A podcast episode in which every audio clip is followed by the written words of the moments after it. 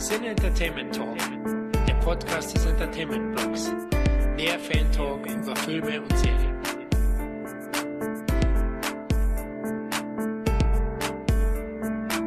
Hallo und herzlich willkommen zu unserem 13. Roundup. Hier ist der Florian und mit mir sind. Hallo, hier ist der Tom. Ich freue mich, dass ich dabei sein muss. Der Kevin. Und der Christoph. Ja, die diesjährige Summer Season wurde gerade mit Avengers Endgame eingeleitet, sodass wir uns gedacht haben, wir müssen noch schnell die zuletzt gesehenen im Frühjahr Hits aus dem Kino und Heimkino besprechen, um für die kommenden Sommerblockbuster genügend emotionalen Platz in unseren Nerdhirn zu haben. Vorab möchten wir noch sagen, dass wir bei den Roundups weitestgehend spoilerfrei bleiben. Oh. Ähm, ja, ich weiß, du wolltest wieder alles erzählen, aber Stimmt, das glauben die Hörer eh nicht, weil der Kevin doch letztes Mal, was war das mit den geklonten Schafen?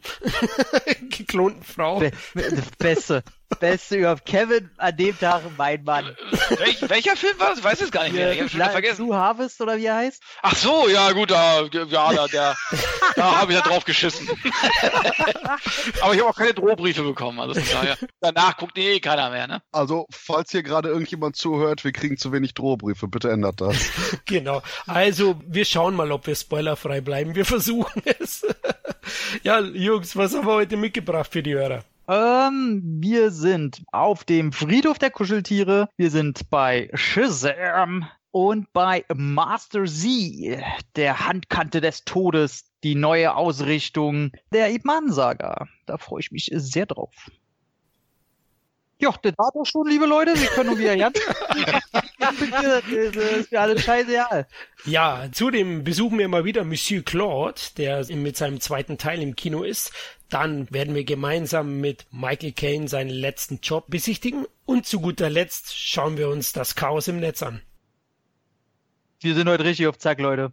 Äh, um jetzt quasi im Stil von Tom dabei zu bleiben, wir machen mit dem Overlord eine Reise zu Hellboy, verprügeln gleich gemeinsam Baki und äh, haben dann noch einen kurzen Abstecher, um Motra Hallo zu sagen.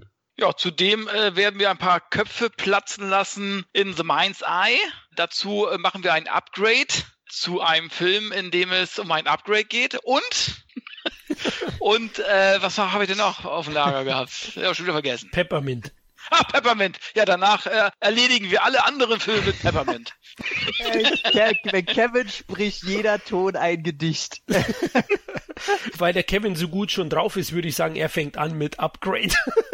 Upgrade, ja. Äh, Upgrade ist ein Zukunftsthriller oder Action-Thriller würde ich ihn mal nennen, bei dem es um einen Typen geht, der glücklich zu Hause wohnt, scheint wohl auch sehr gut betucht zu sein, weil er arbeitet eigentlich kaum, bastelt immer an seinem Auto rum. Und äh, es gibt eigentlich nur noch Elektrofahrzeuge in dieser Welt. Und aber er hat eben halt steht immer noch auf V8 Motor und seine Freundin ist so ja äh, so eine Managerin, sag ich mal, eines großen Konzerns. Und ja ein guter Freund von ihm ist halt einer der größten Programmierer quasi. Ich würde mal sagen, das ist der na, wie hieß das? Steve, Steve Jobs im Jahr 2000, keine Ahnung, 30 oder so. So, und äh, der hat was erfunden und der Typ, der gerne Autos repariert, der ist sozusagen, ja, wie soll ich sagen, er baut einen Unfall mit seiner Freundin und der gute Freund, dieser Steve Jobs-Typ, der äh, schlägt ihm vor und sagt, hey, pass mal auf, ich mache hier gerade ein Experiment, aber ich kann hier, kann das nicht offiziell machen, weil das ist ja erstmal noch Testphase und so weiter. Aber wenn du dabei sein willst, dann bist du nicht mehr querschnittsgelähmt, sondern kannst wieder alles machen, was du willst. Und er sagt natürlich, okay, mache ich.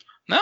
So, und ähm, so ist er jetzt sozusagen eine Art Robocop des 21. Jahrhunderts und kann quasi alles machen. Also er hat sozusagen ein, Compu ein Computerchip wird in ihm installiert und äh, anhand dieses Computerchips ist er sozusagen super schnell und super stark und hast du nicht gesehen. Und aber der Computerchip übernimmt immer mehr Kontrolle über ihn. Also letzten Endes würde ich mal sagen, er gibt zwar die Befehle, aber letzten Endes macht er schon das, was der Computerchip will. So, und will aber eben halt auch die Ursache seines, seiner Querschnittslähmung äh, auf den Grund geben, weil letzten Endes war es kein Unfall, sondern er wurde erschossen und seine Freundin wurde auch erschossen, weil er will natürlich die Mörder finden. Ja, ob er sie findet, wir wissen es nicht. Das ist eine spannende Detektivgeschichte letzten Endes mit viel Action und viel Science-Fiction-Inhalt und äh, wirklich auch optisch sehr gut gemacht. Und äh, ja, du hast ihn ja auch gesehen, ne, Florian? Wie, wie, siehst du ihn für? Also ich fand ihn wirklich sehr, sehr gut. Für sein kleines Budget sieht er wirklich sehr, sehr gut aus. Wobei, das ist der Punkt, wo ich sage, Kevin, du bist mein Bro, aber du kannst echt scheiße Filme erzählen, ohne zu Ich spoilern. kann keine Filme erklären.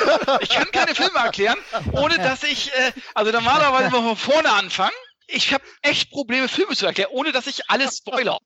Typ kriegt einen Chip in den Kopf, ab dem Moment steuert ein anderer ihn, ab dem Moment gibt es auf die Fresse. Ich hab die verraten, ne, letzten Endes. Ja, des, deswegen.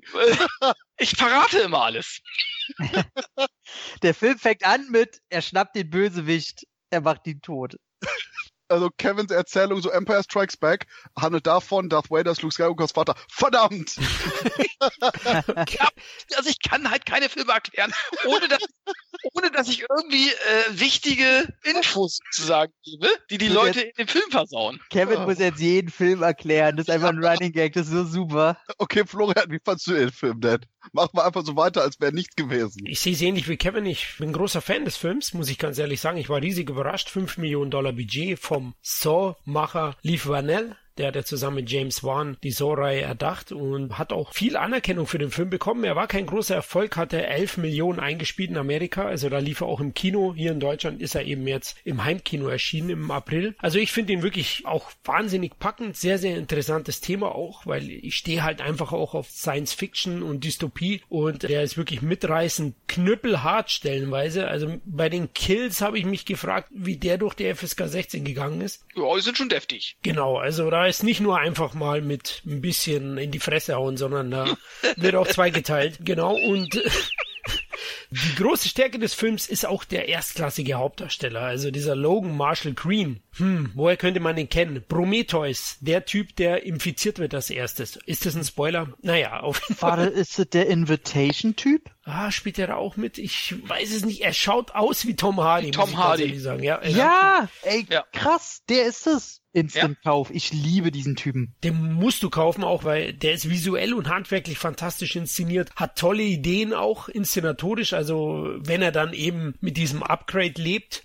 die Umsetzungen sind teilweise hart inszeniert, aber auch unglaublich witzig. Manche fragen, ob das bewusst war. Ich bin überzeugt, dass das so bewusst inszeniert wurde. Also es ist wirklich eine kleine Genre-Perle, die ich jedem nur ans Herz legen kann. Also echt für jeden Science-Fiction-Freund ein Must-See. Ähm, möchte ich mal fragen, ich habe mir nur das Poster angeguckt und habe irgendwann mal einen Teaser gesehen vor einem Dreivierteljahr oder so. Der wirkt auf mich ein bisschen so, als wenn er so diese 80er Jahre Robocop Total Recall Thematik so ein bisschen mit The Raid Action verbindet. Ist das, ist das so die Richtung oder bin ich da Ähm. völlig auf dem Falschen? Jein, der Punkt ist, gerade bei dem R-Rated Trailer, und das ist das einzig Negative, was ich im Endeffekt über den Film sagen kann, wenn man quasi den R-Rated Splatter Trailer gesehen hat, hat man 98% aller Splatter-Effekte da auch schon drin. Das ist leider echt, dass der Trailer dann ein falsches Bild von dem Film gibt. Du hast Mhm. immer wieder kleine, packende Action-Szenen, deren Intensität teilweise extrem ist. Auch eben durch das äh, Darstellerische, weil, wie gesagt, die Akteure sind fantastisch. Aber es ist eben nicht dermaßen groß von der Action her.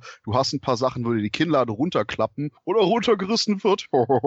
Aber im Endeffekt ist einfach nur da der Punkt. Erwarte jetzt definitiv keinen The Raid, sondern eher so ein vom Actiongehalt so einen klassischen, ich will jetzt nicht PM Entertainment sagen, weil das eine falsche Erwartungshaltung trifft, aber so einen klassischen 90er Jahre Streifen, wo du auch eben einen großen Fokus hast auf die Charaktere und das ist das, was ich an dem Film geliebt habe. Gerade hier der, wie heißt der? Logan Marshall Green? Mhm. Right? Mein Gott, ist der Typ gut. Ich meine, gut, wir sind ja so weit, der Typ wird querschnittsgelähmt und bekommt halt den Chip dann. Aber wir haben eine Sequenz, wo der querschnittsgelähmt ist und der Film sich dann wirklich die Zeit dafür nimmt, diese Situation zu präsentieren und dessen Gefühlslage ohne viele Dialoge mit unglaublich packenden Szenen. Stimmt. Das war, das war ernsthaft ein Moment, wo ich wieder gemerkt habe, dass ich, äh, je älter ich werde, immer eine größere Pussy werd, weil ich da definitiv die Tränen in den Augen hatte von der Gequältheit dieses Charakters. Und das war brillant gemacht. Und auch, dass der Film immer wieder Überraschungen hat und teilweise extreme Tritte in die Eier der Emotionen hat. Die Eier der Emotionen, ja, ja. Die äh, Emotionen haben auch Eier bei uns beim Cine Entertainment Talk.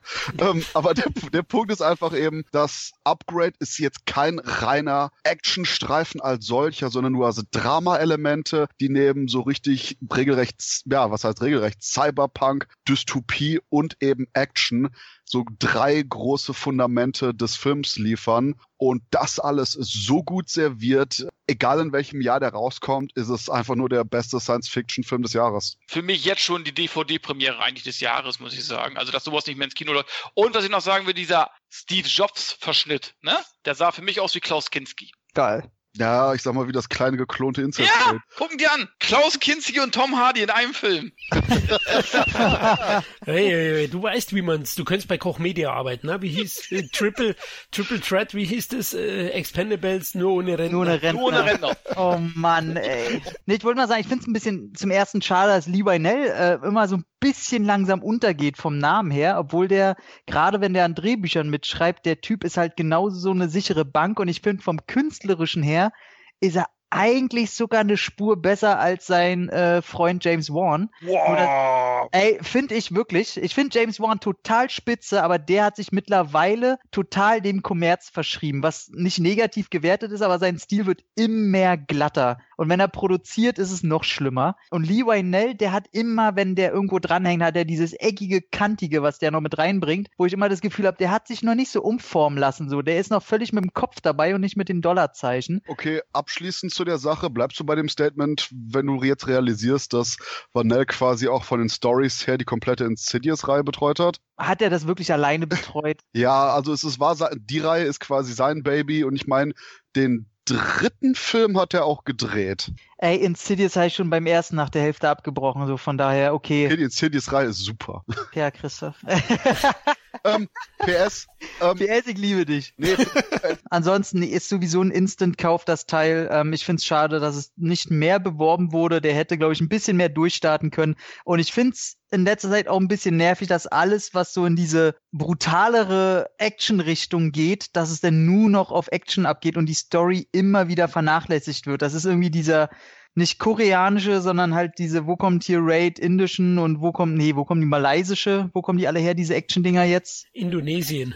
Genau, diese Night Comes With Us und weiß ich, wie die Dinger alle heißen, oder Comes For Us, wo es nur noch auf die reine Action abgeht. Ich mir jedes Mal nach fünf Minuten schon denke, okay, kommt hier auch mal irgendwie Emotion zutage, mich langweilt es so sehr. Deswegen freut mich das, dass ihr meint, dass es da auch viel Story in dem Film gibt oder Emotionen. Von daher, das Ding wird gekauft.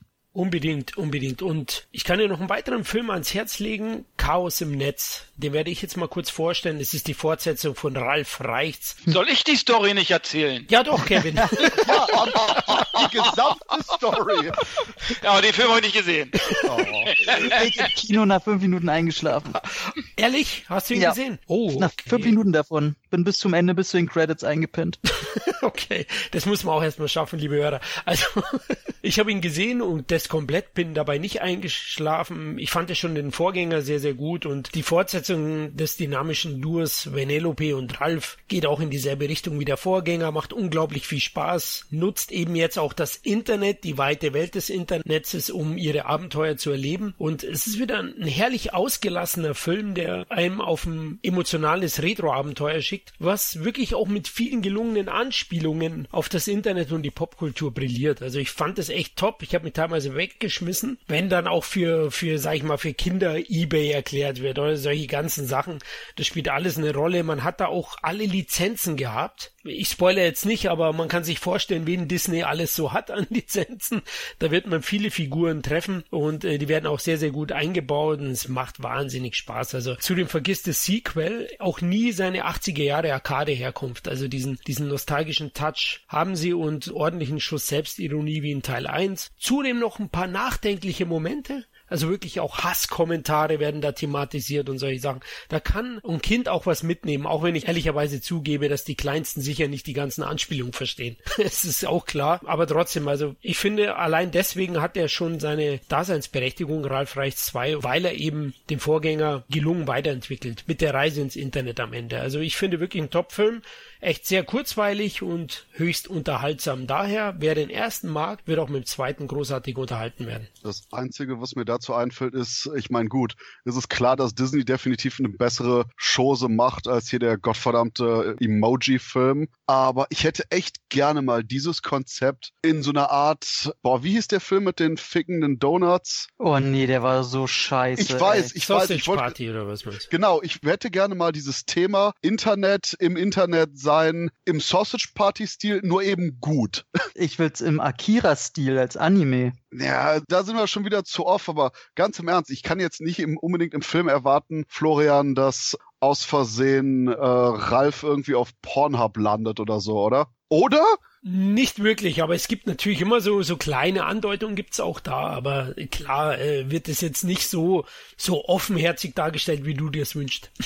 Also ganz im Ernst, du hättest einfach nur sagen müssen, ich will jetzt hier nicht spoilern und hättest definitiv meinen Kauf von dem Film gehabt. Nein, nein, ich, ich will ja, es gibt ja bestimmt Familienväter und Familienmütter hier dabei und wenn ich jetzt sage, ich will nicht spoilern, kaufen die den Film nicht und der Film hat's verdient. Der muss gekauft werden, weil ich will einen Teil 3. Okay, und das ist der Punkt, wo ich eiskalt reingehe und sage, wisst ihr, welcher Film gekauft werden soll? Operation Overlord gehört gekauft. Denn im Gegensatz zu den großen Disney-Sachen hier, die ohnehin 30 Trillionen einspielen, wegen warum auch immer, Operation Overlord, wir haben eine Gruppe von Soldaten im Zweiten Weltkrieg, die eigentlich nur so einen Informationsstandort ausheben sollen, aber oh nein, es läuft was falsch bei der Mission und wir haben einen verrückten Wissenschaftler, der mit Untoten experimentiert. Wow! Und das Ganze ist von der ersten Titeleinblendung von Operation Overlord in so einem reminiscenten 70s Grindhouse-Style, aber nicht in diesem Fake, hey, hey, hey, wir haben jetzt Bildfehler im Bild. äh, wie bei Neo Grindhouse von Planet Terror und Co. Nein, hier haben wir wirklich den Geist der damaligen Ära. Wir haben charmante Pulp-Charaktere. Wir haben hier den Hauptcharakter, der super ist, der eigentlich eher so ein Good Guy ist, der aber sich dann in den Krieg einfinden muss. Wir haben den sprücheklopfenden Italiener. Wir haben den von einer Mission emotional verkümmerten Anführer, der aber das Richtige tun will. Und wir haben die taffe Überlebende, die sich um ihre Familie kümmert und den Nazis so richtig einen in die Fresse hauen will. Und apropos Nazis, einen super geilen Schurken, der sowas von sleazy, schmierig und abgrundtief arschig ist. Uh, man liebt einfach nur den zu hassen und Operation Overlord hat quasi eine schöne Dreiteilung. Wir haben das erste Drittel, was so eine Art Pulp-Kriegsgeschichte ist, dann danach, wo das Ganze eher auf düsterere, gruselige, atmosphärische Spannung setzt und dann im letzten Drittel, wo wirklich die Fluttore geöffnet werden, Chaos, Action, Overkill und das Ganze auch eben nicht jetzt mit irgendwelchen weiteren Grindhouse-Elementen wie, oh, wir haben hier Splatter und bla, so kokettiert. Nein, es gibt coole Action, wir haben richtig gut gefilmte, inszenierte Szenen und zusätzlich zwei, drei richtige Momente, wo du denkst, heilige Scheiße, wenn die Intensität und der Splatter überhand nimmt, aber eben immer so, dass es wunderbar gestaffelt wird und das Einzige, was ich abgefuckt habe, war einfach nur, wo der Film durchweg gut ist. Du hast die Atmosphäre vom Zweiten Weltkrieg, der Abspann haut rein und plötzlich Rap-Musik. So, bitte was? Also das ist mein einziger Minuspunkt, weil das einfach nur komplett aus dem Geschehen reißt. Ansonsten Operation Overlord war einer meiner drei, ich sage jetzt einfach mal Lieblingsunterhaltungsfilme, die ich letztes Jahr im Kino gesehen habe, weil der alles hatte, was Christoph mag. Wir hatten böse Nazis, wir hatten coole Soldaten, wir hatten einfach nur Monster. Kaijus? Gab's da Kaijus? Wir hatten keine Kaijus. Spoiler-Alarm, keine Kaijus. Aber ansonsten eigentlich alles andere. Wir hatten Kick-Ass-Damen, wir hatten coole Anführer, wir hatten schurkische Nazis und ganz im Ernst Operation Overlord. Ich bin vielleicht gerade dabei, den einen Tick, nur einen Tick zu sehr zu hypen, aber ich kann einfach nicht anders. Ich liebe diesen Film und merke gerade, so sehr ich den liebe, muss ich endlich mal meine gekaufte Blu-ray auch nochmal sehen. Aber hey, im Kino einfach nur abgefeiert, richtig geiles Teil, wenn man einfach nur diese klassische Pulp-Ära Kriegs-Horror-Sachen haben will. Und ja, geile Scheiße. Ich mochte ihn auch. Hat echt Spaß gemacht. Fängt groß an und hört so eigentlich so in so einem kleineren Rahmen eigentlich auf. Ne? Also auch die Maskeneffekte waren super und Charaktere fand ich gut und die ganze Atmosphäre. Wie in so einem Videospiel quasi, ne? Fand ich echt toll. Also ich muss ein bisschen Hirn dazu geben. Also ähm, ich fand ihn nicht ganz so gut wie die anderen zwei. ich habe ihn in der Pressevorführung gesehen, sage aber auch, es ist ein hochunterhaltsamer Film, stimmungsvoll, atmosphärisch, echt gute Effekte, ein klassischer B-Movie, aber ich finde die Darsteller höchstens ordentlich. Also manche haben mich genervt, die hätten sie ruhig früher fressen können. Und auch finde ich so inszenatorisch, storytechnisch, wäre ein bisschen mehr rauszuholen gewesen. Hat aber ein paar richtig tolle Momente Momente und verzichtet auch weitestgehend auf CGI-Ärgernisse. Also wer auf sowas steht, ich kann Christoph schon verstehen. Ich weiß, der ist da richtig geil drauf. Ähm. Genau. Ich glaube, er ist gerade gekommen, liebe Hörer. Ähm, auf jeden Fall. Auf jeden Fall. Verrat doch das nicht jedes Das Mal. war ein Spoiler, ich weiß, aber musste sein. Ähm, auf jeden Fall lohnt sich der schon anzuschauen, wenn man drauf steht. Aber ich nicht zu hoch die Erwartungen haben. Christoph hat ihn schon ein bisschen zu viel gehypt, hat er ja zugegeben. Des- Deswegen, also ich, ich sag jetzt mal trotzdem eiskalt, ich würde wahrscheinlich realistisch dem 7 von 10 geben, mit dem einen Bonuspunkt für die Kellerbachschen Fetische. Aber im Endeffekt, ja, das ist ein wirklich richtig guter, unterhaltsamer B-Movie mit A-Budget. Und wenn man den in der Art und Weise guckt, wie Florian das gesehen hat, kriegt man wahrscheinlich echt das meiste davon raus. Da sind wir, glaube ich, auf einer Punkteskala. Leider war es ja ein Flop, ne, Kevin? War zu wenig, 21 Millionen Einspiel Amerika, 38 Millionen Dollar Budget. Hat natürlich nicht gereicht. Denke mal, insgesamt mit weltweiten Vermarktungen wird er vielleicht irgendwann in die schwarzen Zahlen kommen, aber ich denke mal, da haben sich äh, die Macher wirklich mehr erwartet. Ja, aber er hat auf jeden Fall verdient. Also Leute, die, die wirklich dem Genre was abgewinnen können, werden da ihren Spaß haben. Also ich habe da im Kino, ich will jetzt nicht spoilern, aber da gibt's schon ein paar auch ganz tolle Szenen. Und dieser Bösewicht, der Schurke, der so gelobt wurde vom Christoph, das ist der von Game of Thrones, der, mm, der Eisenmann, der, ich weiß jetzt nicht, wie er da heißt. Der Das ist ist der, der Leibwächter quasi von, von der Blonden, der auch diese Hautkrankheit hat. War das jetzt ein Spoiler? Ja, das war aber, das ist, war, war aber hier Staffel, Staffel äh, 5 oder 6. Also Leute, wer das noch nicht gesehen hat, der ist aber schuld. Nee, aber, also- äh, nee, aber das ist er nicht, das ist der Ian Glenn. Ich meine, Ach, äh, den meine ich ja. Wer, nee. wen meinst du denn? das ist ein Däne, der heißt Pilu Asbeck. Echt? Ach, Pilu. Das sagt mir nichts. Ja, der spielt auf jeden Fall großartig. Das ist eben Hat der. der denn ein gespielt? Der spielt bei Game of Thrones. Oh, du bist nur nicht bei der aktuellen Staffel. Na gut, dann spoilere ich die mal. Also, er sitzt am Thron am Ende.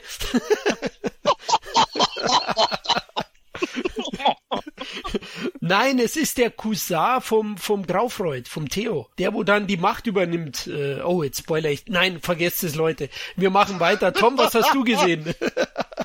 Darf ich erstmal sagen, wie sehr mich das mittlerweile so ankotzt, wenn Leute sagen, als Aushängeschild, der hat bei tausend Sachen mitgespielt, aber dann steht er immer, äh, er hat bei Game of Thrones mitgespielt, als wäre es ein Aushängeschild, als wären sie dadurch bessere Schauspieler. Ey, ganz ehrlich, mir geht das so auf den Sack, dieses ganze Game of Thrones Gefotze. Naja, Oh. jedenfalls und um um mal wieder Christoph zu umarmen, Operation Overlord, ey, der hat nicht einen Punkt, der für mich irgendwie von Interesse ist. Also, das Einzige, was mich interessiert, ist, dass der von Abrams produziert wurde. Und der Typ ist einfach mittlerweile so eine Bank in Hollywood, deswegen darf ich immer so ein bisschen gucken, wo hat der seine Finger im Spiel, wie entwickelt sich das alles? Und er will so ein bisschen einen auf Spielberg machen und schafft's immer nicht und äh, fand es daher auch sehr witzig, wie er einfach nur aufgeregt bei dem Star Wars 9 Trailer stand und man hat ihm angesehen, der ist nicht aufgeregt, weil er jetzt den Fans was geben kann, er hat einfach nur Schiss gehabt vor den Reaktionen der Fans und oh, das war so schön. Er wird halt nie ein Spielberg werden, ne? Kann man nicht sagen. So viel äh, zu Abrams. Gebäsche. Gleich, gleich mal, ey, heute, heute gibt's die Was? Hasslatte für jeden. Oh Ist Gott. einfach so. Also eine Latte Ähm. habe ich auch öfters. Ah, okay, wir machen weiter. Und das bei Zombies und Soldaten. Ich sollte mir langsam Sorgen machen, Flo. Nein, nein, Ah. bei Nazis und Zombies. Also, da, das ist okay. okay. Bei, bei Nazis war ich dabei, auch bei Zombies ging er wieder runter. Okay, mach weiter. Ähm, kommen wir zu, ah, welchen nehme ich denn? Ach komm, nehmen wir Shazam. Shazam, Comic-Verfilmung von DC, die ja äh, mit Aquaman wieder so ein bisschen im guten Fahrwasser geschwommen sind, um aber in schlechten Wortspielen zu bleiben und mit ihrem nächsten Teil Shazam eine ewig alte Comicfigur, die meines Erachtens noch vor Superman rauskam. Und was ist jetzt hier das Alleinstellungsmerkmal? Umhang hat er auch wieder, so rote Strampelanzug hat er auch wieder, irgend so ein Blitz hat er auch wieder, Kräfte hat er auch wieder dieselben wie jeder andere, also Abwechslung an allen Ecken. Aber wir haben hier diesmal das quasi im Körper des super krassen, super starken, Blitze verschießenden Superhelden ein kleiner Teenager steht oder eigentlich noch fast ein Kind, 13 müsste er sein. Und jedes Mal, wenn er das Wort Shazam sagt, verwandelt er sich eben in diesen Superman und muss gegen andere Bösköpfe kämpfen und ja, das ist im Grunde spielt er mit den ganzen Klischees, die wir aus den Comicfilmen kennen. Gleichzeitig macht er aber auch wenig anders.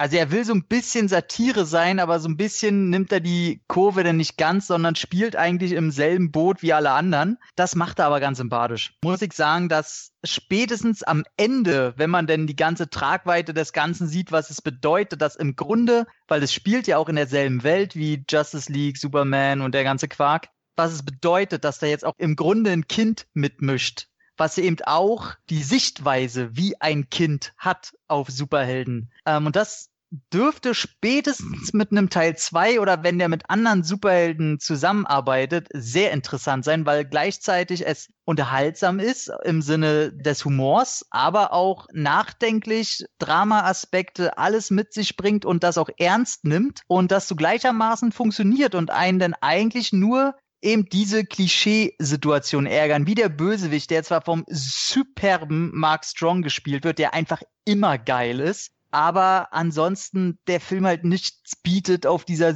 typischen Superheldenbasis, was man noch nicht tausendmal gesehen hat. Äh, das ist ein bisschen schade, weil man, man hat immer so kleine Ecken und Kanten, wo man merkt, ey, der Film könnte mehr sein, die Schauspieler sind alle super sympathisch, die Kiddies, die Familie, in der er aufwächst, ähm, er ist in so einer, bei so einen Eltern, die gerne so Kinder aufnehmen, die so ein bisschen schwierig sind, deswegen ist da eine kleine Gruppe von Kindern, die alle ein bisschen unterschiedlich alt sind, aber im Grunde trotz ihrer schwierigen Charaktere zusammenhalten. Das ganz nett, aber im Grunde halt nichts Besonderes. Man muss aber sagen, der Regisseur ist David F. Sandberg. Und ganz ehrlich, was mich in Hollywood ankotzt, um jetzt mal das Trio hier voll zu machen, des Ankotzens, warum ist es gerade in, dass man irgend so einen rumschlawendelnden Regisseur, der irgendeinen verfickten möchte gern Hype YouTube Kack gedreht hat, dass der sofort von irgendwelchen High-End-Produzenten, die den Auftrag kommt, öh, du darfst hier den nächsten Conjuring machen, öh, du darfst hier meinen Spin-off machen. Pure Scheißfilme, die natürlich durchs Marketing hunderte Millionen Dollar einnehmen und die dürfen auf einmal wirklich wichtige Marken inszenieren. Das kotzt mich an, weil dadurch kommen auch wieder nur diese glatt geleckten Kotzfilme bei raus. Man muss aber sagen, nachdem er den sehr eklig mittelmäßigen Annabelle 2 gemacht hat und den sehr schrecklichen Lights Out in der Langfassung fürs Kino, hat er mit Shazam tatsächlich einen guten Film gemacht. Keinen super geilen, aber immerhin wirklich einen guten und einen Riesensprung, was die Qualität angeht. Jetzt weiß man nicht, wer da bei den Produzenten noch mitgemischt hat, wer ihm da unter die Arme äh, gegriffen hat, weil das wirkt schon also das ist ein riesen Qualitätssprung, wo ich nicht glaube, dass er den alleine gemacht hat. Dafür ist der zu groß. Von daher ist ein süßes, nettes Ding, ob man den jetzt im Kino sehen muss. Ich sage nein. Der ist eine schöne 7 von 10. Langweilt nicht, aber hat man gesehen, hat man aber auch nach fünf Minuten wieder vergessen den Film sollte man unbedingt im Kino schauen, um einfach nur zu unterstützen, dass gerade dieses, ich sag mal, mittelteure Superhelden-Ding gemacht wird. Ich meine, so sehr ich Aquaman auch mochte, aber das Teil war scheiße teuer. Und der Ey, Punkt ist von seiner. Millionen hat der auch gekostet. Ja, aber das ist der Punkt. Der hat nur 100 Millionen gekostet. Und das ist bei den aktuellen Superheldenfilmen ja durchaus schon eine kleinere Ecke. Und gerade eben Shazam schafft es sehr, sehr gut, dieses Gleichgewicht zu halten aus ähm, lockerem Coming-of-Age-Film und Superhelden-Spaß. Und anstatt jetzt so einen teilweise scheiße nervenden Deadpool zu haben, dessen Gags man grundsätzlich eigentlich mit ich bin so Meta-Jungs, Joinks ersetzen kann, hat man hier eben, wie du schon sagtest, eigentlich, wobei ich die positive Variante davon wähle, dass das eben in der Geschichtenwelt spielt, die Figuren sich den Superhelden-Klischees bewusst sind, aber eben Konsequenzen existieren. Nicht bei Deadpool, wo ohnehin quasi fast alles egal ist, der unzerstörbar ist oder sonst was. Genau, da will ich dir ganz kurz absolut beipflichten. Den Punkt, der war mir sehr wichtig. Den Deadpool-Humor, da könnte ich kotzen. Und der bei Shazam, der ist sehr sympathisch oldschool. Und bei oldschool ist der Punkt, wo ich jetzt mal Kritikerkollege Peter Scholz von moviegod.de zitiere, denn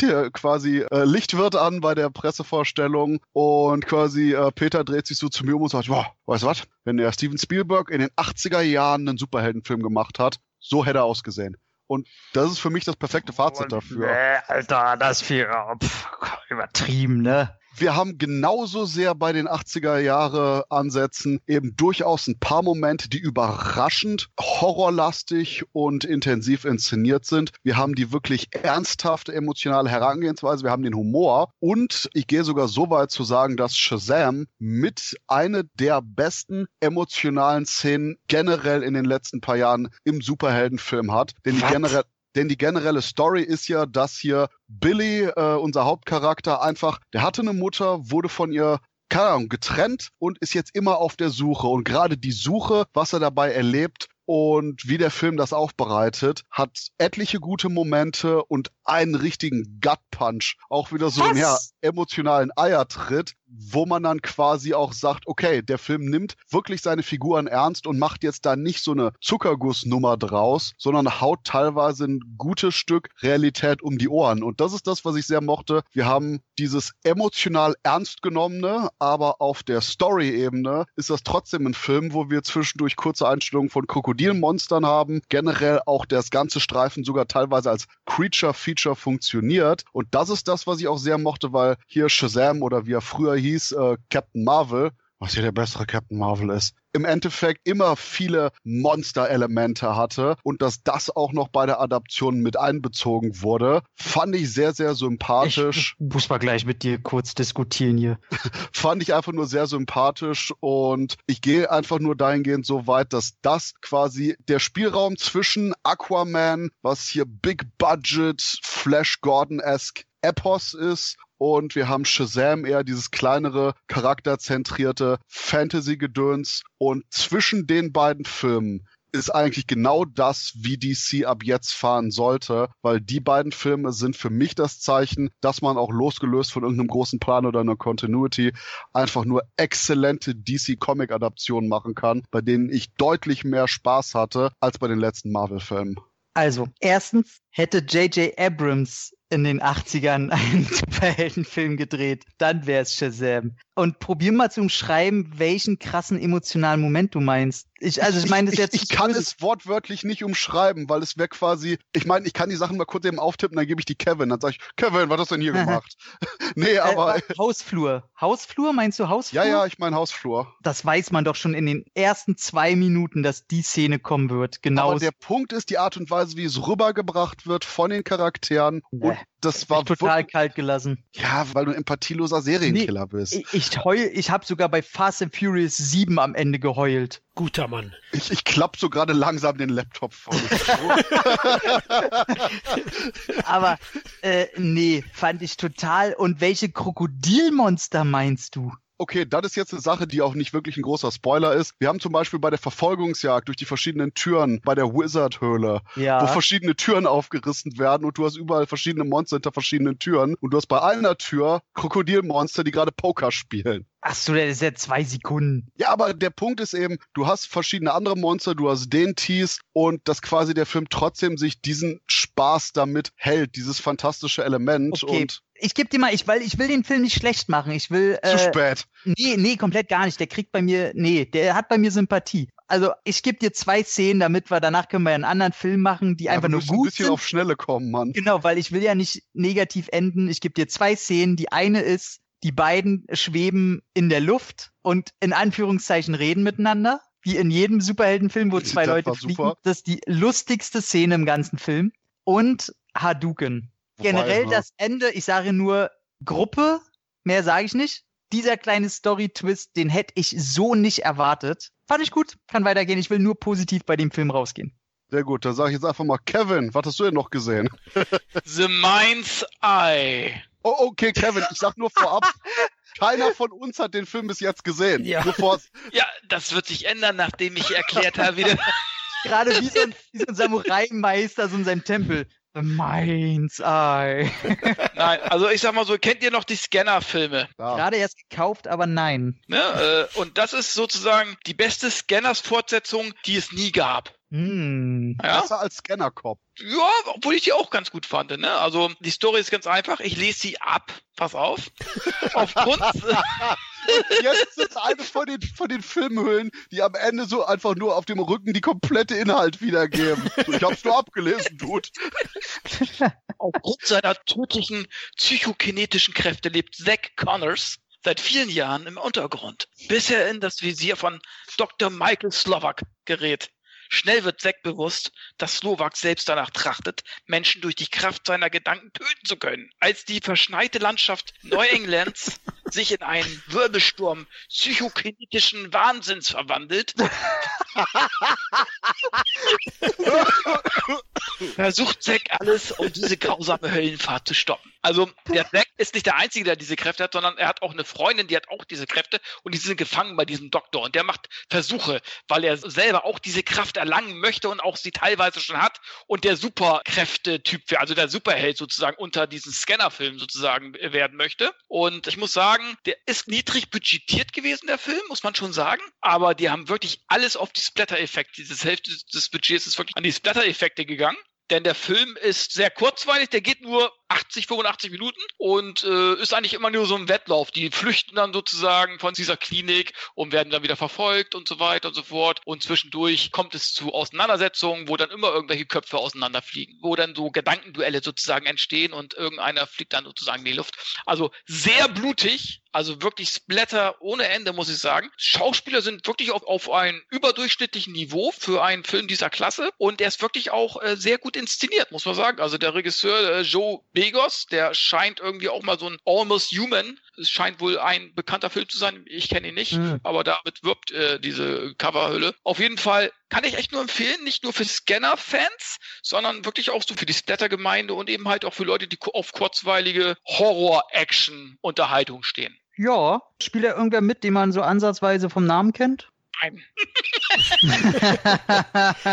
vom Sehen her, aber ich sag mal vom Namen her wird euch da, also mir ist da wirklich keiner bekannt gewesen. Der Doktor, der kam mir irgendwie bekannt vor, aber keine Ahnung, aber äh, die zerplatzen sowieso nachher alle. Also von daher. Äh, Spoiler-Alarm. Oder vielleicht doch nicht? Fragezeichen.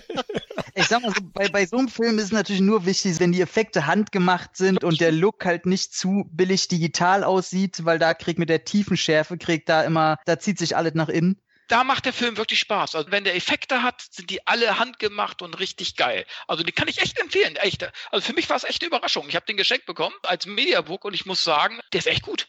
Okay, ja geil. Also solche Freunde brauche ich auch, Kevin. Mediabook geschenkt bekommen. Wahnsinn, unglaublich. Ja, Star Power hat der Film natürlich und der Film, den ich jetzt vorstelle, der hat auch gehörige Star Power. Es ist ein letzter Job oder im Original eben King of Thieves mit Michael Caine in der Hauptrolle. Ja, wenn man den Titel liest, weiß man eigentlich schon, was es geht. Also ich habe da nicht so die Gefahr. Letztlich geht es um einen alternden oder um alternde Gangster, die einen letzten großen Job machen. Und insgesamt muss ich aber sagen, ist der Film hüftsteif, fußkrank und betagt. Ich habe mir jetzt mal alles aufgeschrieben. Hast du das eben gerade ausgedacht? Ja. Wobei, ganz im Ernst, das war so, so eine Mortal Combat Fatality. So pow, pow, pow. Ja. mit dem Rollstuhl, mit der Krücke. genau. Also im Vorfeld dachte ich ja, das Gesamtpaket stimmt eigentlich. Ich habe so einen charmanten Heist-Thriller erwartet mit einer guten Besetzung und dachte ja insgesamt, der Film wird gut unterhalten, aber meine Fresse, mir sind fast die Füße eingeschlafen. Der Film bietet null.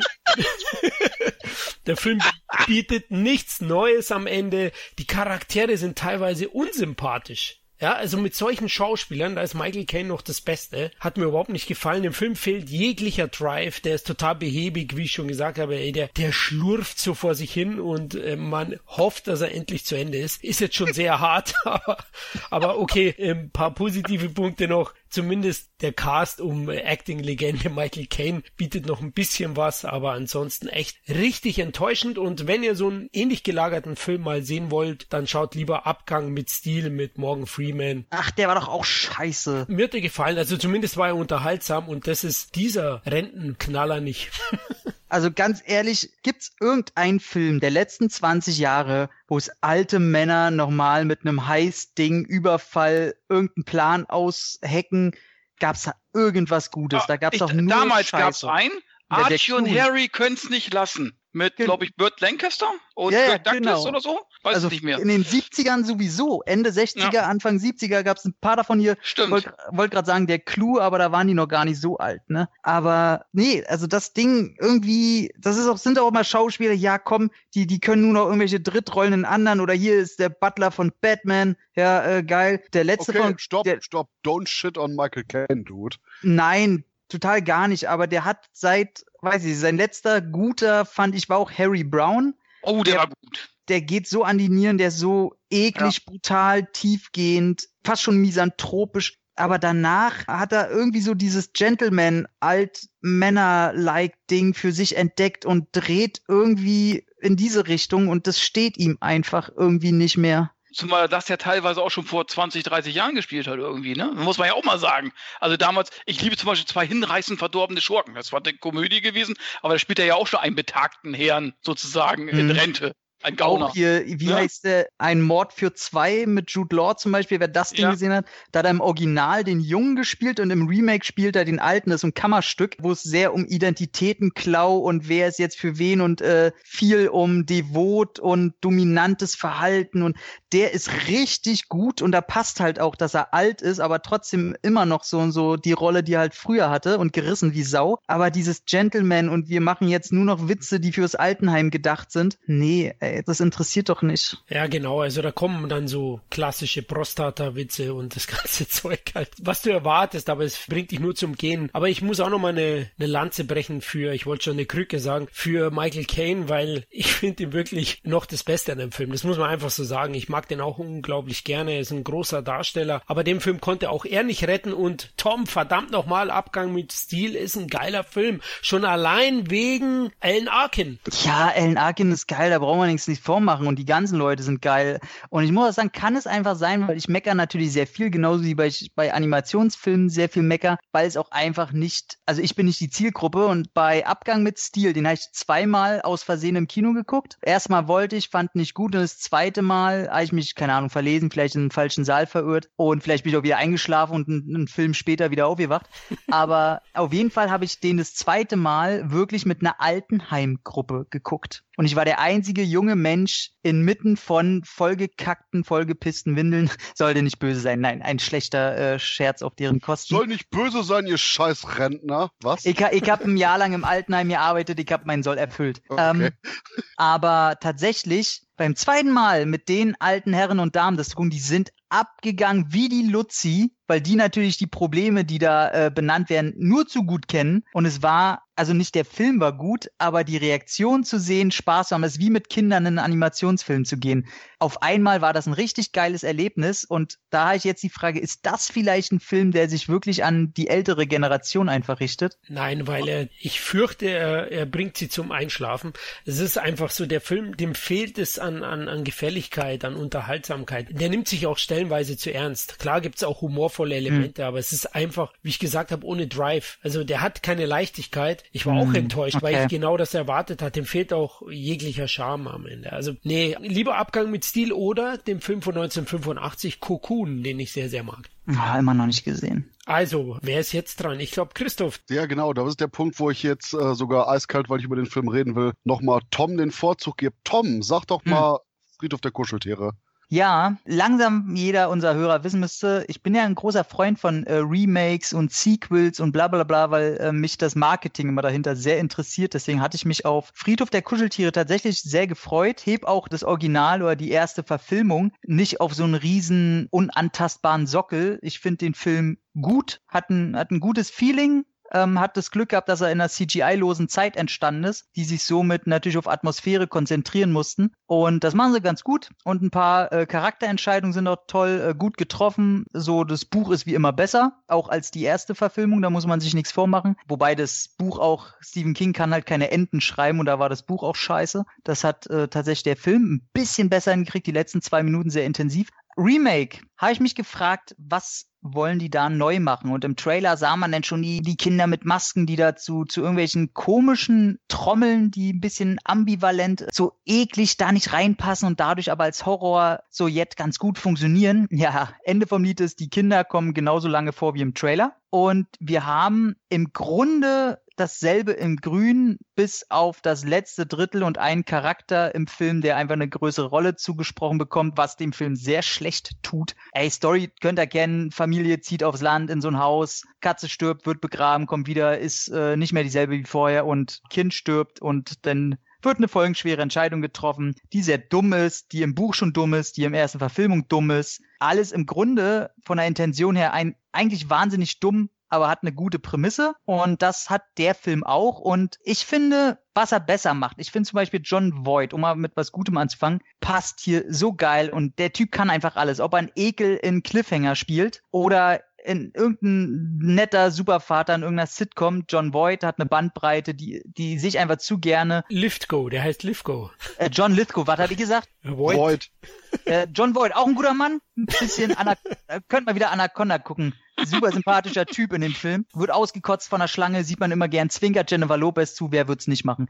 Auf jeden Fall zurück zu John Lithgow, der hier einfach super agiert, wie schon bei Planet der Affen. Schafft er es einfach, seiner Figur, egal wie klischeebeladen die ist, so eine, so eine Herzlichkeit zu geben. Das Gefühl zu geben, dass er, egal ob er jetzt äh, die standardisiertesten Lines von sich geben muss, er selber hat dem Charakter eine Tiefe gegeben und man merkt, ah, das ist ein guter Schauspieler. Seit dem ersten Satz hängt man dem an den Lippen und er ist einfach so charismatisch, den möchte man immer drücken. Und somit finde ich den zum Beispiel besser als im Original. Und Jason Clark als Vater, der Typ sollte zwar langsam mal seinen Agenten feuern, weil der nur in scheiß Filmen mitspielt, außer eben bei Planet der Affen 2. Auch hier wieder als Projekt, man kann sagen, das ist ein mittelmäßiger Film, der aber leider voller kleiner, ekliger Fehler steckt. Wer zum einen warum dieser CGI-Einsatz? Ganz ehrlich, die sind da halt an diesem Indianerfriedhof, wo sie immer ein bisschen durchlaufen müssen, sehr weit durch den Wald und durch so einen Sumpf. Ey, warum sucht ihr euch keinen verkackten Sumpf irgendwo in Louisiana oder sonst wo, wo sie durchwarten? Nein, da muss irgendwie für ein paar CGI-Shots der Sumpf aussehen wie ein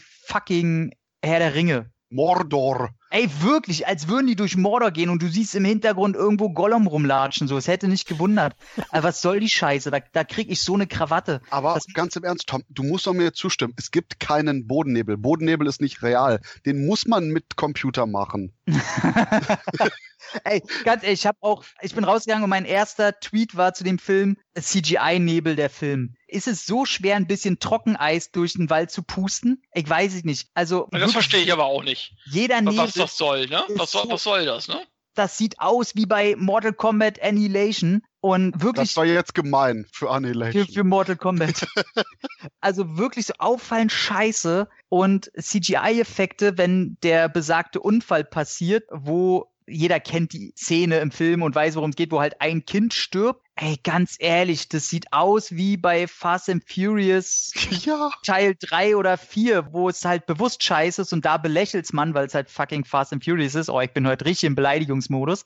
Aber dort, es ist so unnötig schlecht. Gefolgt von einer absoluten Logiklosigkeit, weil da passiert ein riesen Unfall mit einfach mal einem riesen Tank. Und nichts passiert danach. Man weiß nur, okay, da ist jetzt jemand tot, da kommt keine Polizei, da wird nichts irgendwie abgegrenzt, da muss nichts nachgeforscht werden, kommt kein Krankmann, nichts passiert. Es wird einfach von einer auf die andere Szene. Oh, okay, jetzt haben wir hier den Toten und okay, wie geht's weiter? Ey, das ist alles so ein Quatsch. Und da wird das Kind von so einem riesen Tonner erwischt. Und du denkst, okay, das muss jetzt aussehen wie bei ihr, wie heißt der Last Rejects von Rob Das- Zombie. Das müsste aussehen, als wäre eine Planierwalze über Daffy Duck gefahren. Einfach nur so komplett platt. Ja, und wie sieht's aus, als wäre sie von einem Inline-Skater aus Versehen gestreift worden? Sie sieht einfach, da ist nix an der dran, da ist nicht mal Kleidung verrutscht. Die liegt einfach daneben irgendwo im Gras. Und die wissen sofort, die ist tot. Okay.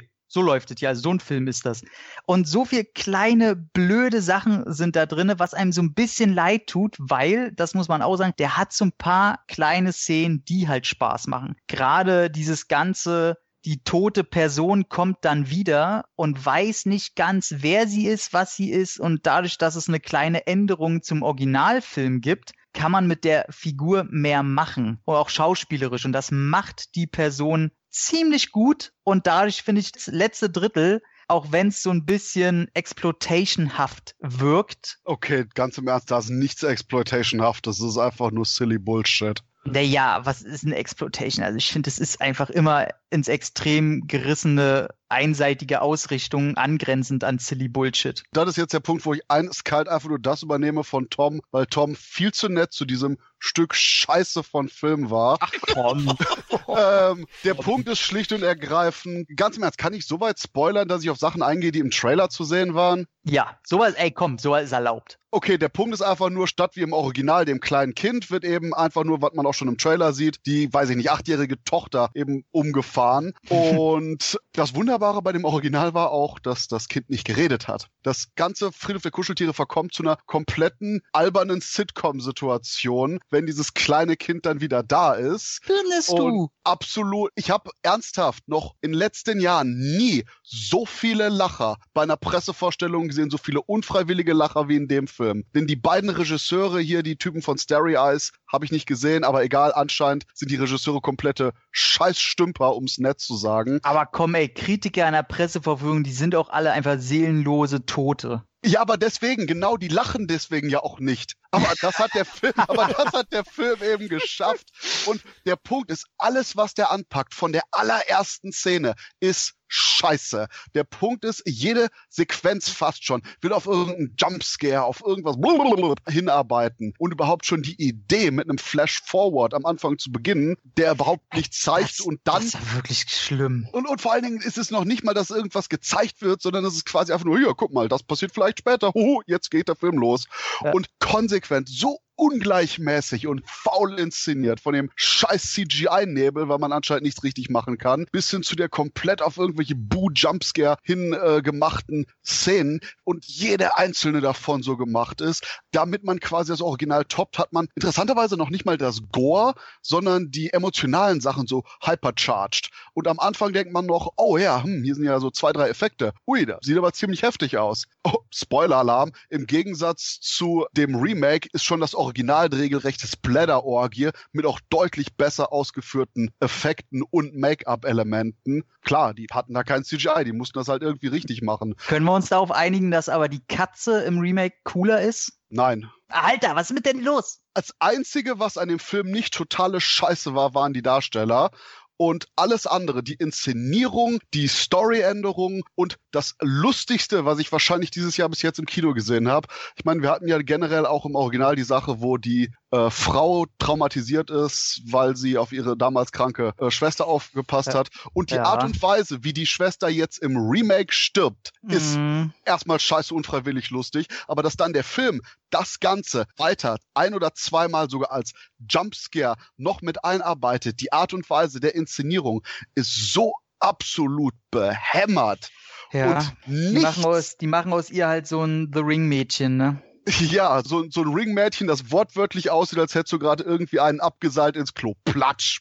Und gerade die war doch im ersten, also im Originalfilm, das war doch so Mhm. grausame Szenen. Da habe ich Ja. mich echt gefürchtet. Kriege ich jetzt Gänsehaut, wenn ich über das Original nachdenke, über die Schwester, muss ich sagen. Ne? Aber also, da, das ist eine Sache. Und vor allen Dingen, der Punkt ist, das ist auch das, wo der Film immer zu weit geht. Wir haben zum Beispiel das eben, sage ich jetzt einfach mal, so einen guten Moment, wo man sie als kleines äh, Mädchen sieht und Oh man ja. hört, man hört Oh immer ja. dieses Schlurfen und Krächzen von der Schwester oben in der Etage. Das ist super creepy. Aber das ist eben das, was man dann hätte halten müssen, anstatt jede Szene auf irgendeinen Schockeffekt oder ähnliches hinzuarbeiten. Und gerade weil der Film so eine Handvoll von Elementen auch liefert, wo du sagst, oh, das ist durchaus effektiv. Und da gehe ich sogar noch zu dem, was Tom gesagt hat, nämlich der Weg zum neuen Friedhof der Kuscheltiere. Vom Konzept her, dass das Ganze wie ein Eintritt in eine andere Welt wirkt, dass das ganz unheimlich ist. Es sind plötzlich unheimliche Geräusche und ähnliches im Hintergrund. Vom Konzept her mag ich das sehr, auch wie der Film das aufgreift mit alten Mythen um den Ort. Gar kein Problem. Aber die Art und Weise der Präsentierung ist dann eben, wie Tom auch schon sagte, dermaßen dilettantisch. Ganz im Ernst, die Power Ranger hätten gesagt, okay, okay, Leute, das ist definitiv zu cartoony. Ich erwarte ständig, dass Lord Z angreift und sagt, nein, Rangers, ich kriege euch beim nächsten Mal. Und ganz im Ernst, das ist auch wieder das Konzept, wo einfach nur der Film ständig irgendwie was machen will, aus dem er keinerlei Kapital schlägt, weil er einfach nicht kann. Und da mache ich jetzt einen Mini-Spoiler, aber wirklich nur Mini, Mini, Mini-Spoiler. Diese creepy Kids mit den Masken im Trailer, die sind genau in der einen Szene da, haben nichts mit der Handlung zu tun, sind komplettes äh, Sugarcoating, weil man, oh, wir, wir haben jetzt hier creepy Kids. Warum? Scheißegal, das sieht gut im Trailer aus. Und anstatt wenigstens dann Full Force dämlich zu sein und irgendwas mit diesem schwachsinnigen Kack zu machen, nein, selbst dafür ist der Film zu inkompetent.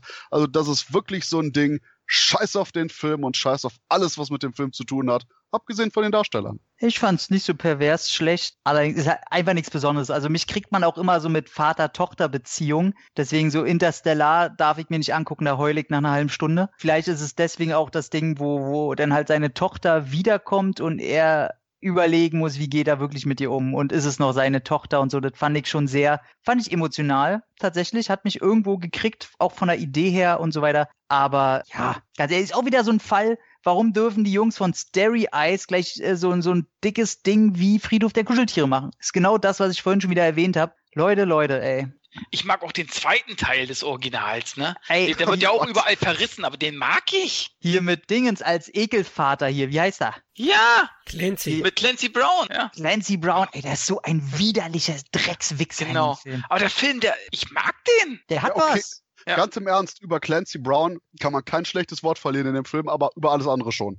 Echt, also der macht doch Spaß. Also ganz Ja, ehrlich, ich finde vom Unterhaltungswert ist es der beste bis jetzt für Düfter Kuscheltiere. Unterhaltungswert. Ja, Christoph nee, klappt doch, den Laptop mit. wieder langsam zu. Nee, da, da bin ich voll dabei. Um noch eine schlechte Note zu geben, weil ich muss ja Christoph kuscheln, tatsächlich die Geistererscheinung, die es ja auch im ersten Teil schon gibt, die ja quasi sowas wie ein Freund ist, der ihm irgendwie probiert Ja. zu helfen, der ist halt jetzt im Remake, machen sie aus dem so ein, oh, wir brauchen mal wieder einen Jumpscare. Buh, hier ist die Leiche. Und dann denkst du, hä? Der ist sowas wie der, wie der Fährmann, der ihm äh, aus dem Jenseits hilft, weißt du, im Original so. Oder Ja. denkst, okay, warum? Der ist zwar kein, kein, der ist nie böse, aber die inszenieren ihn so, als wenn da jetzt was Böses passiert. Und du denkst dir so, warum? Warum muss er jetzt, oh, da ist er auf einmal im Hintergrund im Spiegel, hu, hu, hu. Wo du denkst, Mann, ey, haltet doch einfach mal die Fresse so. Aber ich musste schon lachen, dass es so ziemlich der einzig Schwarze im Film ist und der stirbt als erstes. so nach dem Motto, so ganz im Ernst. Anstatt das irgendwie zu modernisieren. Und das ist ein Film hier, Friedhof der Kuscheltiere, wo ich ernsthaft gesagt habe, gib Jordan Peele sowas oder irgendeiner frischen Stimme. Das Ganze hier ist eins von den Remakes, die nichts Neues haben, nichts Ja. zu sagen haben, keine künstlerische Vision haben und selbst Sachen, die sie radikal ändern könnten, dafür keine Eier haben. Also das einzig Untote an dem Teil ist der Film selbst. Ja, ist halt so ein Film, wenn man die fragt, ja, warum habt ihr das jetzt gemacht? Äh, ja, jetzt können wir es mit neuen Effekten halt noch krasser machen. Ja, aber die Effekte sind ja scheiße. Was habt ihr Ja, noch? Und vor allen Dingen, was, Äh. was für Effekte. Also, wie gesagt, Friedhof der Kuscheltiere ging immer um Emotionen. Deswegen würde ich den Film auch wirklich nicht als dumm bezeichnen oder die Story, weil es ist eben so ein wirklich irrationales, emotionsgetriebenes Ding. Aber Mhm. selbst das Original hat eben großartige Make-up-Effekte teilweise. Und ja, okay, ich gebe dir, die Katze ist im Remake genauso gut. Ich finde die besser. Ey, die Szene, ich sag nur, nicht was sie macht, sondern wo sie im Kinderzimmer ist. Ey, ohne Scheiß. Ich habe zwar noch kein Kind, aber in der Situation, ich hätte das Vieh, ich hätte irgendwoher eine Minigun rausgezogen und hätte das ganze Haus in Brand gesetzt, um das Scheißvieh da wegzukriegen. Aber das ist auch wieder der Punkt, wo eben von der Konzeption her die Szene durchaus gut ist. Aber auch von der Ausführung her, boah, ganz im Ernst, wenn es jemals einen Film gab, der wirklich einfach nur auf Netflix hätte verramscht werden müssen, dann der hier. Jo, das, das ist ein sehr gutes Schlusswort. Der wirkt wie ein Netflix-Film. Wie ein schlechter Netflix-Film, will ich Gibt's- sogar dazu packen. Gibt's andere? Ja, komm. Nee, nur die sind gut, die sie aufgekauft haben. Die, die sie selber produziert haben, sind alle Rotz. Okay, Florian, erzähl was, du musst das hier aufbrechen. Okay, ich wollte gerade sagen, Triple Frontier ist super, ist eine Netflix-Produktion, aber gut, ist heute nicht Thema. Ich würde- Perfekte Überleitung. Ich Ja, hab's genau. super gehört, Leute, Leute, Leute. Uiuiui. Ich glaube, jetzt wäre eigentlich Christoph wieder dran mit einem großartigen Schinken. Ja, genau. Nachdem wir quasi Friedhof der Kuscheltiere, der überall so mittelmäßig angekommen ist, zerpflückt haben, gehen wir doch mal netter auf einen Film ein, der überall anderswo zerpflückt wurde, nämlich auf Hellboy von Neil Marshall. Jawohl! Ich sage einfach mal ganz eiskalt, ja, man merkt bei Hellboy an, dass hinter den Kulissen so einige Probleme waren. Teilweise wirken ganze Sequenzen wie von einem anderen Drehteam, was ja anscheinend sogar irgendwie der Fall ist, wenn man irgendwie Ja. den Kameramann ausgetauscht hat oder sonst was. Die Struktur von dem Film ist teilweise abgefuckt beyond belief. Ja. Der Film wirkt so, als hätte man quasi eigentlich angesetzt, dass man den Film normal erzählt mit einer bondmäßigen Pre-Title-Sequenz und jedes Mal, wenn eine neue Figur eingeführt wird, zu der quasi eine Art Mini-Kurzgeschichte Flashback serviert bekommt. So wirkt das, Ja. aber dann hat, aber dann hat quasi irgendwie so das Produzententeam gesagt, oh, wisst ihr was, dieses ähm, erarbeitete Konzept, was ihr haben wollt, fuck your Konzept. Und dahingehend wirkt der Film unglaublich unstrukturiert, uneben und auch nicht nur von eben der erzählerischen Art und Weise, sondern teilweise auch von der inszenatorischen, wo sich teilweise auch die Action-Inszenierung radikal unterscheidet. Manche Sachen sind ambitioniert, mehr oder weniger in einem Take. Besonders irgendwie ganz am Ende gibt es eine Sequenz, wo die Action plötzlich, wo du denkst, wow, wer, wer hat denn hier den anderen Kameramann dran gelassen? Während wiederum andere Sequenzen eher so ein TV-Optik haben. Und bei all dem negativen Hin und Her und obwohl irgendwie David Harbors neuer Hellboy irgendwie aussieht wie die Crackhead-Variante von Ron Perlmans Hellboy, ich habe ja so einen Softspot für den Film, weil der teilweise in seinen einzelnen Sequenzen schwer unterhaltsam ist. Oder, Tom? Ey, ich sag's gleich, ich bin rausgekommen aus dem Film. Jeder fand den scheiße. Und das hat man schon gemerkt. Und ich bin rausgekommen, habe ganz laut gesagt, Gott fand ich geil. Wer darf sich meine Meinung aufschreiben? Und die Marketing-Dame hat sich richtig gefreut, mal was Positives dazu aufzuschreiben. Ich fand den super. Ich habe gefeiert im Kino. Das ist genauso strunzdumme Unterhaltung, die ich gebraucht habe. Und was ich halt geil fand, der hat halt genauso dummen, kack, brutalen Humor wie Deadpool. Nur muss er nicht so tun, als wäre er intelligent, was Deadpool auch nicht. Ich muss sagen, Deadpool geht mir so auf den Sack. Ich finde den nicht witzig, ich finde ihn nicht cool. Und den fand ich, weiß ich, das so wie, wir haben mal hier Halloween 6 besprochen, auch mit dir, Christoph. Und der ist halt so unterhaltsam durch seine kaputte Art. Der wirkt wie ein Anthologiefilm in sich und jeder Kameramann durfte mal eine Szene drehen mit all denselben Schauspielern. Das reihen wir ineinander und irgendwie bauen wir eine Geschichte drumherum, dass irgendwo wir zu einer Climax am Ende wieder zurückkommen der ist so kaputt, es ist so wunderbar. Dazu gehe ich sogar so weit und sage, selbst die Brutalitäten, die der Film hat, sind manchmal echt bewusst over the top, wo du denkst, das hätte jetzt nicht sein müssen. Ihr kokettiert regelrecht mit dem Gore. Aber genau, da sagt mein innerer 13-Jähriger, fuck yeah, bro. Das ist so wie Mortal Kombat 11 oder 10 jetzt spielen so. Man macht die Fatalities und man kann es doch nicht ernst nehmen. Und da werden Gesichter abgerissen, man sieht die Haut darunter, da wird ein Typ, also da wird so viel Gedärm und Gehirn gezeigt und so viel gesplattert. Also das wäre so früher sowas von indiziert worden. Also der oh. Film hat viel Gehirn, nur, nur halt nicht da, wo es zählt. Ja, brauche ich doch auch nicht. So, ich finde es gut, dass ein Film mal wieder daherkommt, der einfach anders wirkt, mir ist schon fast egal, in welche Richtung. Der hat nicht das DC-Dingens, der hat nicht das glatt polierte Marvel-Quatsch-Zeugs. Ich mag beide, soll nicht böse klingen der ist einfach anders und ist mir egal auf welche Art und Weise. Egal ob er dumm ist, egal ob er zu laut ist, egal ob er wirkt, als wäre er nur für 13-jährige Pubertärende gemacht, die das erste Mal Splatter im Kino sehen mit irgendwelchen Helden. Der ist irgendwie anders und es reicht mir und aus Mila Jovo wird, wird nie im Leben auch nur der Hauch einer Schauspielerin.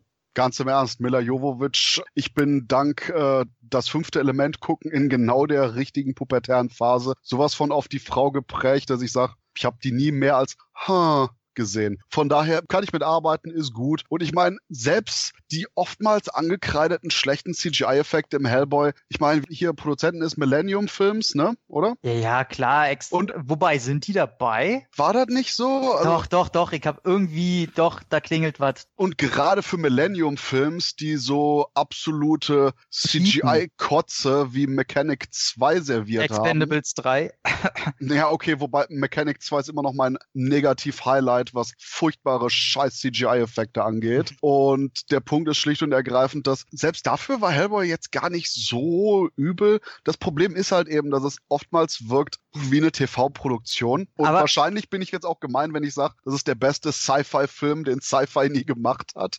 Aber das ist eben das Problem. Genauso wie du sagst, Halloween 6 ist ein Vergleich. Ich hätte persönlich Suicide Squad ins Feld Boah, geführt. nee, aber Suicide Squad ist ja wirklich scheiße. Nee, aber Suicide Squad hatte genau das gleiche Problem. Du hattest unterhaltsame Einzelsequenzen, aber du merktest, dass der Film einfach nur in der Struktur dermaßen zerstört wurde in der Postproduktion und dass es einige Probleme gab. Von dem Strukturansatz eben, vom Inhalt her unterscheidet sich das durchaus noch, aber dass du eben da wirklich die Probleme merkst. Und Hellboy ist dahingehend ein echt Film, aus dem durchaus hätte man Neil Marshall gesagt, hier ist das Geld, hier ist das Datum, wo der Film fertig sein muss, tschüss, ich fahre jetzt auf die Bahamas. Wäre ja. wahrscheinlich die beste Idee gewesen. Ich meine, das Ding ist, Hellboy Call of Darkness, wie er in Deutschland heißt, ist einfach das filmische Pendant zu einem Metallica Musikvideo Ende der 90er.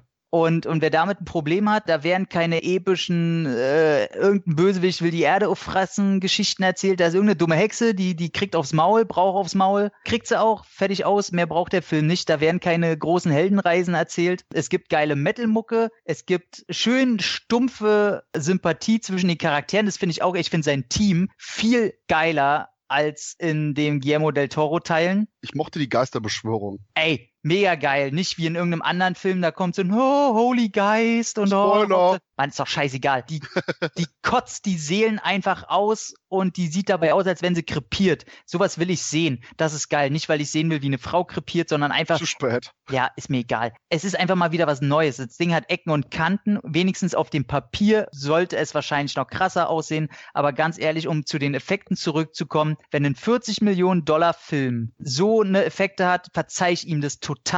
Marvel hat manchmal keine besseren Effekte und das Ding kostet 250. Da muss man immer noch relativieren, mit was arbeitet dieser Film und dafür muss ich sagen, wenn am Ende die Helden, wenn sie das erste Mal richtig zusammengewachsen sind, sich in einer, im One-Shot zu den Bösen da reingehen, die alle fertig machen. Er ballert, sie haut ihre Seelenpower dadurch, der andere springt mit seiner Kraft da rum. Ey, das ist geil. Das kannst du mir nicht erzählen. Da gehen Kopfschüsse, siehst du, wie Hirn wegfliegt und Ey, wer will denn manchmal was anderes sehen? Manchmal will man Füße hochlegen und stumpfe Kacke sehen. Und da ist Hellboy, sag ich, fuck yeah. Aber genau das Problem ist, wir müssen jetzt zum nächsten Film weiterkommen, denn ich Ja. red mich, ich red mich ansonsten immer weiter rein, weil mein, mein nächster Satz wäre gewesen, oh, ich habe an Hellboy Call of Darkness genauso sehr Spaß wie an Mortal Kombat Annihilation. Ja, so gut. das Problem ist, yeah, Kevin, rette mich, sag was. Ich habe den Film ja nicht gesehen. Es Nein, tut mir sag, leid. sag irgendeinen anderen Film. Wir, müssen das Thema wechseln. Wir Also, können jetzt- ansonsten rede ich mich immer weiter rein. Wir können gerne mit einem weiteren Film weitermachen, quasi, ne? Äh, sonst wird es ja nicht weitergehen. Go Und for zwar, äh, äh, da wird aber nicht, wahrscheinlich nicht weniger geballert als in Hellboy. Und zwar mit Peppermint. Nein, es geht nicht um Kaugummi. Oh. Es geht um Jennifer Garner, Hast ich Bock drauf. die ihre Familie verliert. Ihr Mann wird erschossen, ihr Sohn wird erschossen. Und was macht sie? Sie nimmt Rache und das in übelster Form. Sie schaltet hunderte von Leute aus. Die macht alle Bösewichte den Gar aus. Und der Oberbösewicht, der mich so ein bisschen an den Freddie Mercury aus Atom Phantomkommando erinnert. Fehlt nur so ein Kettenhemdchen. Ja, Eden. äh, fehlt nur so ein Kettenhemdchen. Wirklich, also ähm, super unterhaltsam. Das ist so ein Spaß-Revenge-Streifen, den man immer wieder sich angucken kann, der auch aus den 80er kommen können. So eine Mischung aus Gesetz der Rache und halt Revenge-Film aller Punisher, sage ich jetzt mal. So Frau sieht rot quasi. Ja, genau. Und Jennifer Garner, muss ich echt, echt sagen, macht das echt gut. Die ist glaubwürdig in ihrer Rolle. Und die Bösewichte, ja, das ist ein kleiner Nachteil in diesem Film, auch wenn ich es nicht so schlimm finde, weil es einfach spaßig ist. Die Bösewichte, die bösen Buben, die sind sau dumm. Die laufen wirklich blind in jede Falle, die ihnen wirklich also, sieht schon meilenweit gegen den Wind. Da unter ist bestimmt eine Granate. Okay, ich guck nach. Bumm. Ne? Also, äh, aber trotzdem, er macht Spaß. Also Florian, also du hast ja auch deinen Spaß an dem Film gehabt, oder? Ja, genau. Mir ging's da wie dir. Also ich fand den auch unglaublich unterhaltsam. Ist relativ hart auch für einen FSK 16, aber ich wiederhole mich.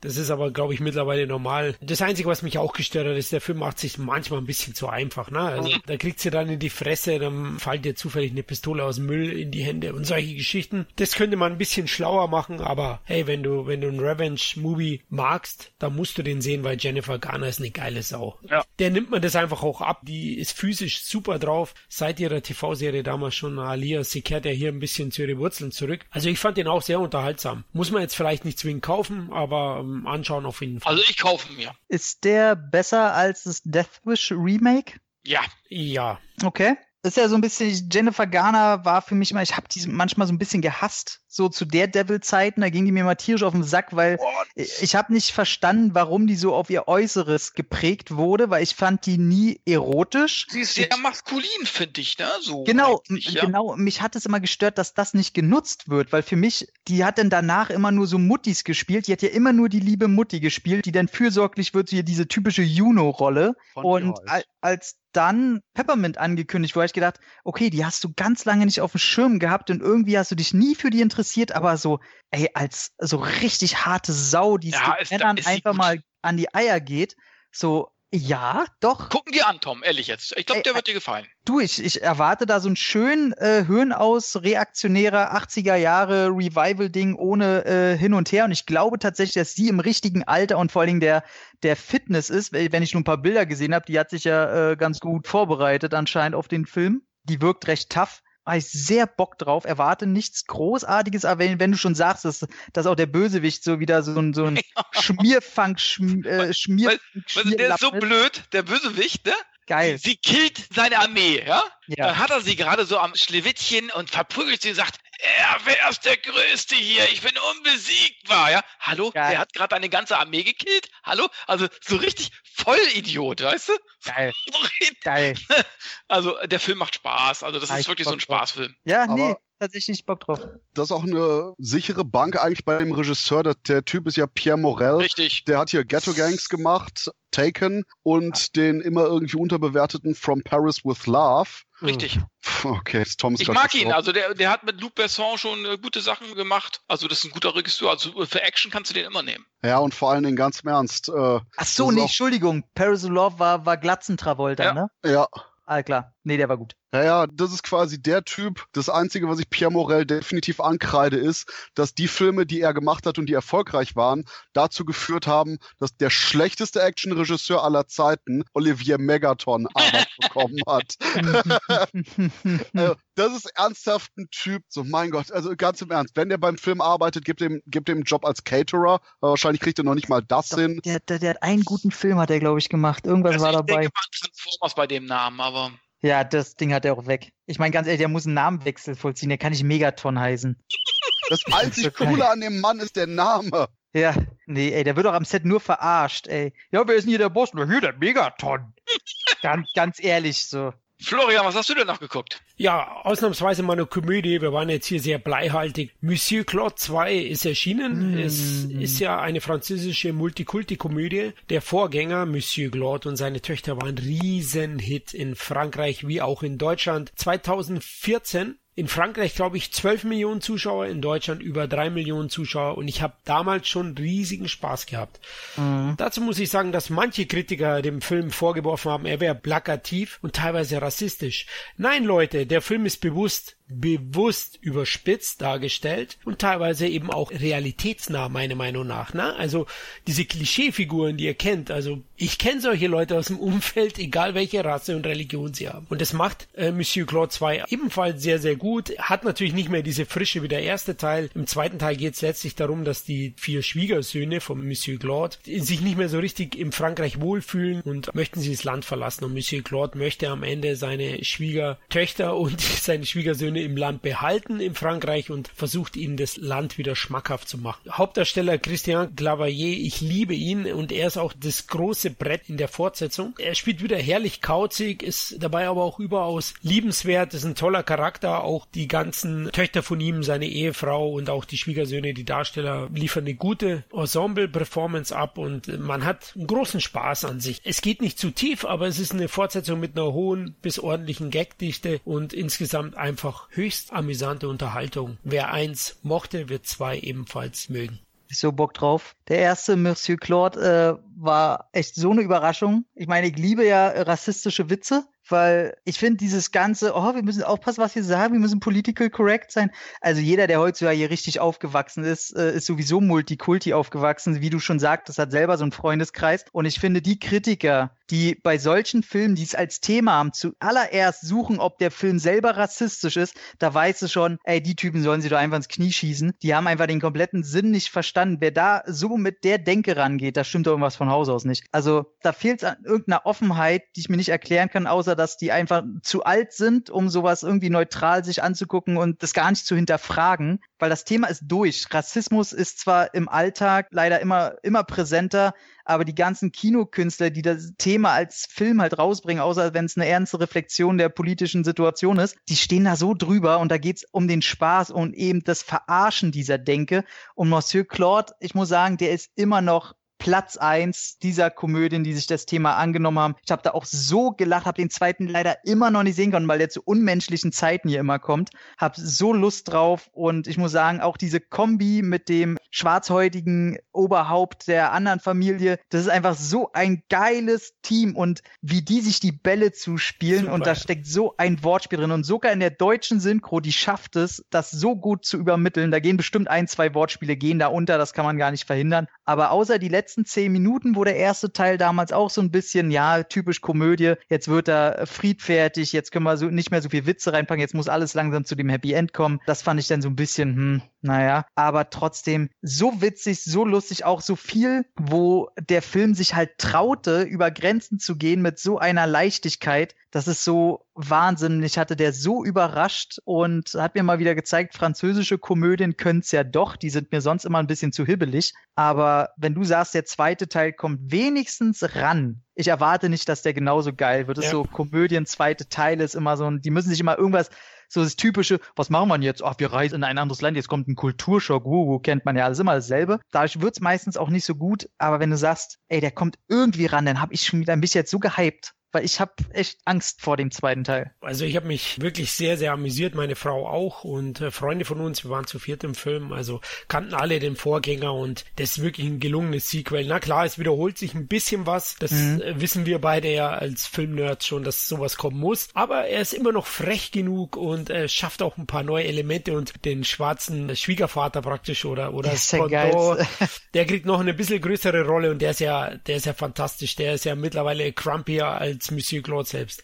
Oh, geil, geil. Also kann ich nur empfehlen. Und äh, Christoph, was kannst du noch empfehlen? Ich empfehle auf jeden Fall die Kaiju Classics Edition, die Anolis von dem wunderschönen Film Mothra rausgebracht hat. Und das ist einfach nur ein Punkt. Mothra war bei uns leider nie so im Kino, der Originalfilm von Anfang der 60er aber jetzt hat man eben dem Teil eine wunderbare Blu-ray-Edition spendiert. Ich weiß gar nicht mehr, wenn das rauskommt, ob das Teil überhaupt noch zu haben ist. Aber wer generell überhaupt nur halt auf klassische japanische Riesenmonsterfilme steht, der muss sich dieses Teil ins Regal stellen und sollte das wahrscheinlich so schnell es geht, weil die Dinger immer schweineteuer werden, wenn sie ausverkauft sind. Kennt einer Motra?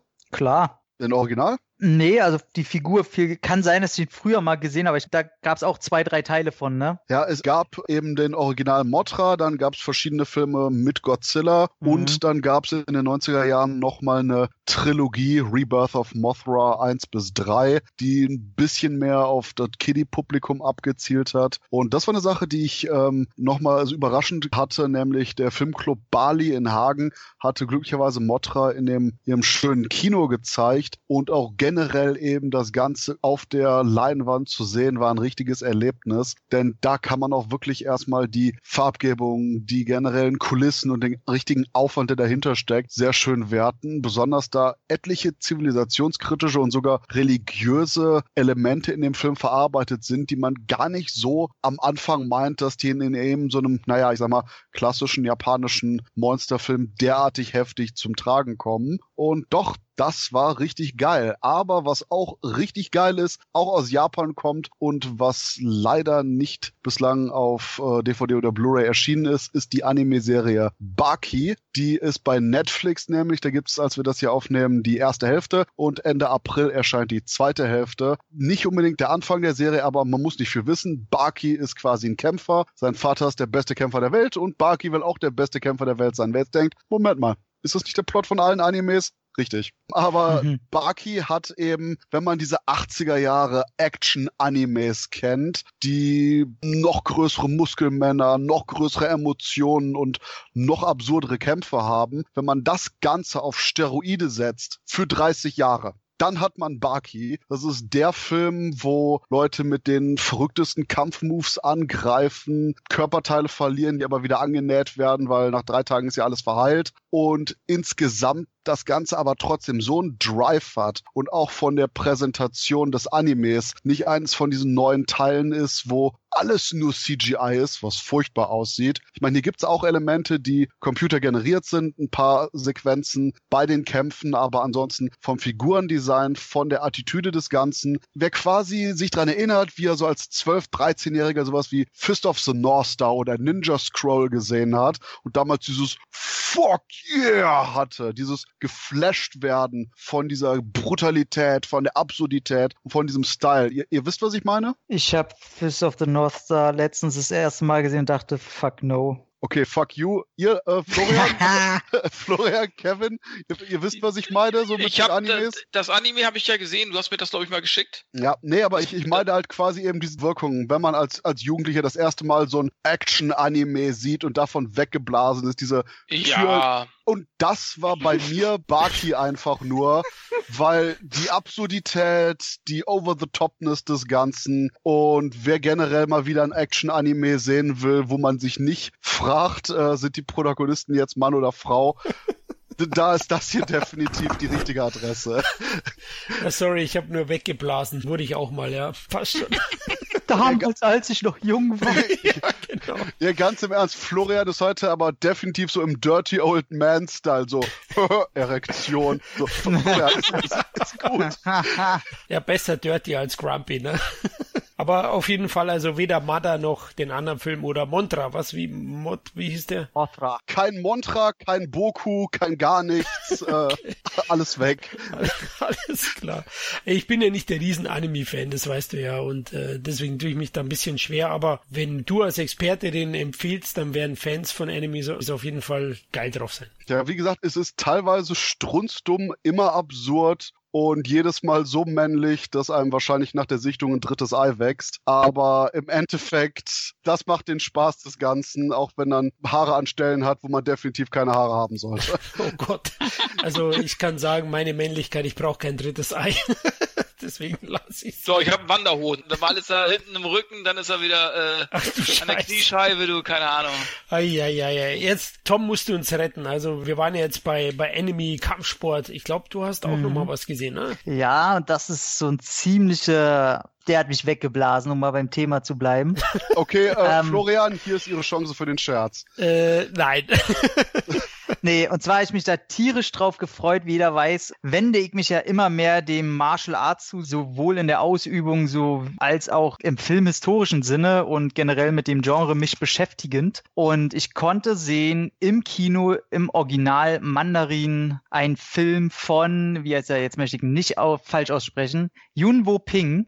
Dass der Typ, der damals als Regisseur schon äh, Schlange im Schatten des Adlers gemacht hat und der später oh. bekannt wurde international, als er die Kampfchoreografien in Matrix oder Kill Bill gemacht hat. Also der ist sowieso immer schon in Asien eine kleine Gottheit gewesen auf dem Gebiet und spätestens seit Matrix kannte man den halt auch international. Und der durfte ein Spin-off machen zu der Ip Man-Reihe, die ja mittlerweile fünf Titel umfasst, die originalen Ip Man 1 bis 3 und dann gibt's noch ein Prequel. Das war äh, aber nicht so dolle, ne? Das Prequel. Ne? Doch, war auch geil. Ja? First Fight und dann gibt's noch ein sehr, sehr äh, chronologisch spät angesiedeltes Sequel, wo dann halt auch nicht Donnie Yen die Hauptrolle hatte, er hieß Last Fight. Alle gut. Was man sich nicht angucken sollte, ist die Serie. Da gibt's mittlerweile eine eben eine Serie, die auch, glaube ich, nicht zum Kanon zählt, der Hauptreihe. Und demnächst kommt auch Ebman 4 wo Donnie Yen gegen Scott Atkins antritt. Oh, da bin ich heiß drauf. Und alle Teile, Teil 3 soll nicht so toll sein, den habe ich mir noch nicht angeguckt, weil Tobi, dessen Geschmack ich ja sehr schätze oder meistens mit meinem gleich obliegt, der meinte, der dritte ist nicht so toll, Was? weil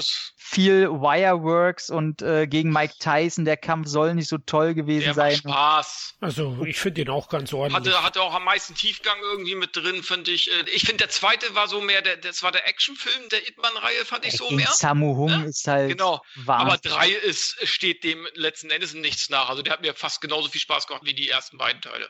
Okay. Aber ich okay. glaube, wir sind uns einig, Ip Man ist, ist die beste Martial Arts Reihe aus Asien. Ip Man hat halt so viel, ist halt eine riesen Franchise mittlerweile, auch im Bereich des Martial Arts ist das eine Riesenmarke. Donnie Yen ist nochmal eine Hausecke höher gewachsen. Wing Chun ist als Martial Arts Stil selber bekannter geworden. Und man vergisst quasi eigentlich, dass der Trainer von Bruce Lee wird da porträtiert. Natürlich sehr angereichert mit nicht realen Vorkommnissen. Man sah, also wenn es da irgendeine Situation gab, oh, man munkelt, dass er mal vielleicht gegen ihn gekämpft hat, dann wurde im Film natürlich ein Megakampf draus und wurde ein ganzer Film draus. So, weißt du? Also man soll das nicht alles für bare Münze nehmen, sondern die historischen großen Eckdaten stimmen aber. Den Mann gab es halt wirklich, was der historisch im besetzten China oh, jetzt will ich nichts falsch machen. Ich und Erdkunde, da bin ich ja völlig raus. Aber irgendwo, wo es Asiaten gibt, gab es politische Unruhen. oh, da, da haut mich jetzt jeder Historiker, haut mir da jetzt vom Sessel. Auf jeden Fall dreht sich jetzt Master Z, das erste wirkliche Spin-off, dreht sich um einen Gegner, gegen den er, glaube ich, in Teil zwei oder drei gewonnen hat, Ip Man. Und um die Person dreht sich, der sagt, er wendet sich ab vom Wing Chun und macht so ein paar Auftragsdinger für so einen Mob-Boss und sagt dann aber irgendwann, okay, jetzt höre ich auf, ich will nur noch mit meinem Sohn hier in Ruhe leben, zieht sich da raus. Der Mob-Boss findet das nicht ganz so toll, schickt dann unter anderem auch Tony Ja gegen den. Und da merkt man schon, jetzt kommen nämlich schon die großen Namen. Neben Regisseur Yun Wo Ping, der eine Hausnummer ist, das Ganze ist auch produziert von Donnie Yen, spielt Max Zhang die Hauptrolle wieder, wie schon bei Ip Man. Der nimmt wieder die Rolle an. Den kennt man jetzt noch nicht so groß. Der hat zwar einen Film vorher gemacht, wo er die Hauptrolle hat, ansonsten ist das ein ziemlich neues Gesicht und da kann man gleich sagen, also ich war ja ein bisschen skeptisch, ne? Hab ihn schon vom Äußeren gesehen, ah, ist ein bisschen kleiner und mh, hm, ob der was will. Und Donnie Yen ist ja schon kampftechnisch eine Kante. Da denkst du ja, oh Mann, ey, das wird doch nix. Der Typ also ich sage, die Reihe kann gerne mit dem weitergehen, wenn Donnie Yen dafür zu alt geworden ist. Also der haut eine Kante. Spielt dann Donnie Yen jetzt mit oder nicht? Nein, nein, komplett Er spielt nicht mit, ne? Nee. Ach so, okay. Aber dafür halt der Max Zhang, der wirklich einem Donnie Yen auch schauspielerisch und im Sinne des, wie charismatisch der ist, ihm komplett nicht nachsteht. Also der ist, kann mithalten. Dann gibt's Tony Ja in der äh, Nebenrolle. Der Hauptgegner, im Grunde der Hauptbösewicht, ist Dave Batista. Und ah. der Typ, er spielt so eine Mischung aus einem Street Fighter Charakter und Hannibal Lecter. Und meine Fresse, also der hat auch auf jeden Fall Martial Arts Training unternommen und man nimmt dem das ab. Also wo der hinhaut, da will ich nicht stehen. Also der haut einfach mal bis zum Erdkern. So, das ist der Wahnsinn. Der Typ ist geil. Und Michelle Jo, das wird den Christopher freuen. Yay! Und ganz ehrlich, du hast ja immer so sehr von ihr geschwärmt und muss auch sagen, die Frau, die sieht jetzt mit Anfang Mitte 50, sieht die immer noch aus wie Anfang Mitte 30 Ach, und die sieht immer noch hübsch aus. Und kämpft wie eine 20-Jährige. Also die hat mit unter anderem hier Max Zhang gegen Tony Ja und einmal Michelle Jo. Die haben alle drei Kämpfe, wo nicht mit Zeitlupe, keine Kameracuts, einfach nur drauf gehalten und die reale Geschwindigkeit, die sind so schnell, dass du nicht mitkriegst, wo da gerade ein Schlag hingeht, wo irgendwas und du siehst, okay, die sind halt wirklich so schnell. Das ist der Wahnsinn, gerade wenn Michelle Yu wieder ihr Schwert rausholt, wo sie ja mhm. Me Meisterin ist. Aber das ist genau der Punkt. Michelle Yeoh ist quasi so mit die perfekte Frau.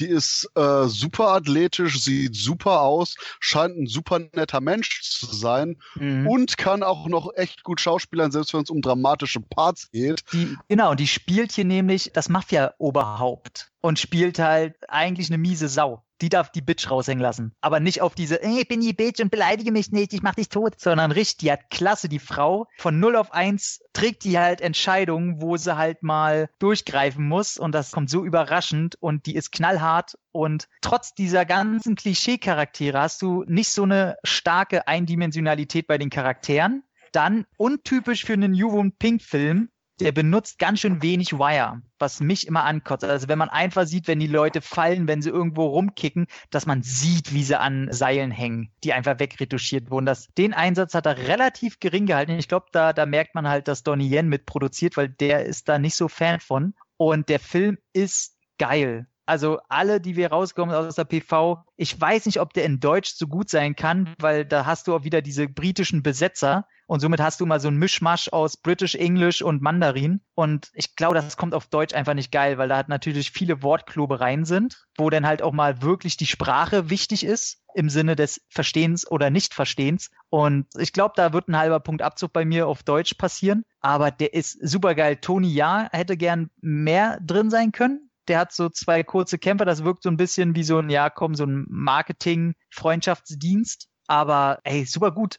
immer wenn du denkst, okay, jetzt quatschen sie ja schon fünf Minuten lang, kommt der nächste Fuß durchs Bild gerauscht und es kommt wieder eine geile Prügelei, eine geile Schießerei.